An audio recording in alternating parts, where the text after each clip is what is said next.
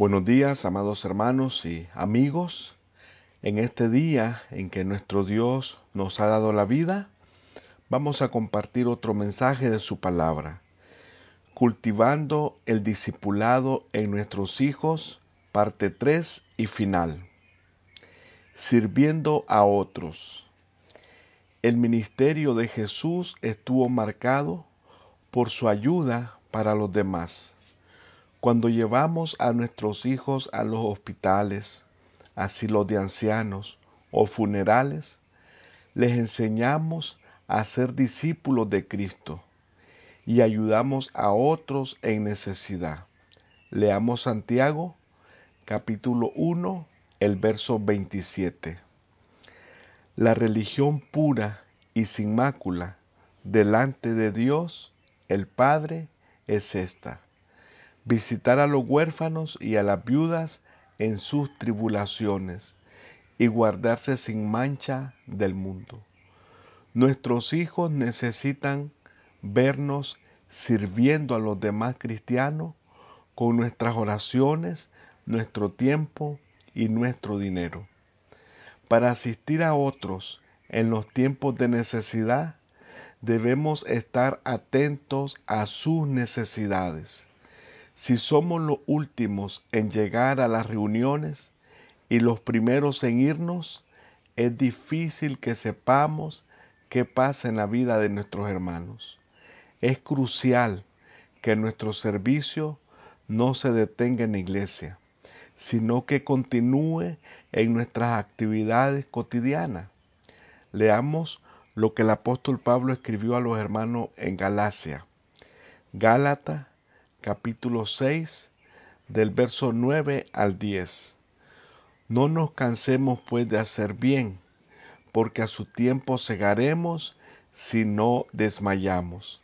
Así que, según tengamos oportunidad, hagamos bien a todos y mayormente a los de la familia de la fe. Cristo es glorificado cuando servimos a aquellos fuera de su cuerpo. Leamos Mateo capítulo 5, el verso 16. Así alumbre vuestra luz delante de los hombres, para que vean vuestras buenas obras y glorifiquen a vuestro Padre que está en los cielos. Enseñar a los demás. Lo más importante, aquellos que siguen a Jesús deben enseñar a otros a seguirlo. Jesús oró por aquellos que trabajarían para traer discípulos al Señor. Leamos Mateo capítulo 9 del verso 35 al 38. Recorría Jesús todas las ciudades y aldeas, enseñando en las sinagogas de ellos y predicando el Evangelio del reino, y sanando a toda enfermedad y toda dolencia en el pueblo y al ver las multitudes tuvo compasión de ellas, porque estaban desamparadas y dispersas como ovejas que no tienen pastor. Entonces dijo a sus discípulos, a la verdad la mies es mucha, mas los obreros pocos. Rogad pues al Señor de la mies que envíe obreros a su mies. Los cristianos que fueron forzados a dejar Jerusalén por la persecución religiosa, hicieron discípulos en todas las ciudades por donde pasaban. Leamos Hechos capítulo 8, el verso 4. Pero los que fueron esparcidos iban por todas partes anunciando el Evangelio. Como padres, primero hacemos discípulos cuando enseñamos a nuestros hijos el Evangelio. Después hacemos discípulos cuando animamos a nuestros hijos a hablar con sus amigos de Cristo.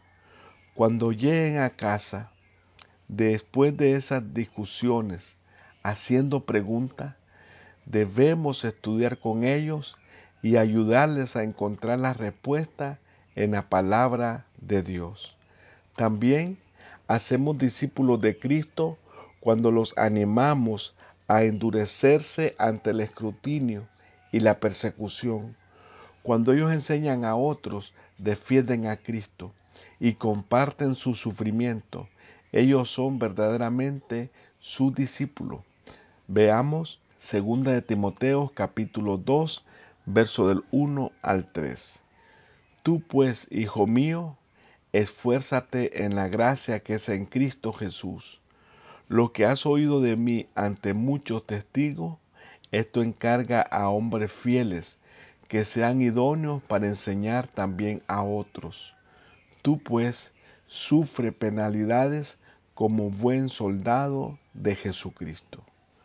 Como los discípulos del primer siglo, es tiempo de estar gozoso de haber sido tenidos dignos de padecer afrenta por causa del nombre, como dice Hechos 5, verso 41. Conclusión. Como padres tenemos un rol significativo al cultivar el discipulado en nuestros hijos, al ser ejemplo de ellos y también al motivarlos a ello. Lo guiamos personalmente al enseñarles a priorizar a Cristo por sobre cualquier otra cosa en la vida. Los animamos a pasar tiempo con otros cristianos. Les damos oportunidad para servir a otros dentro y fuera del cuerpo de Cristo. Los animamos a ser discípulos y nos regocijamos cuando sufren por Cristo.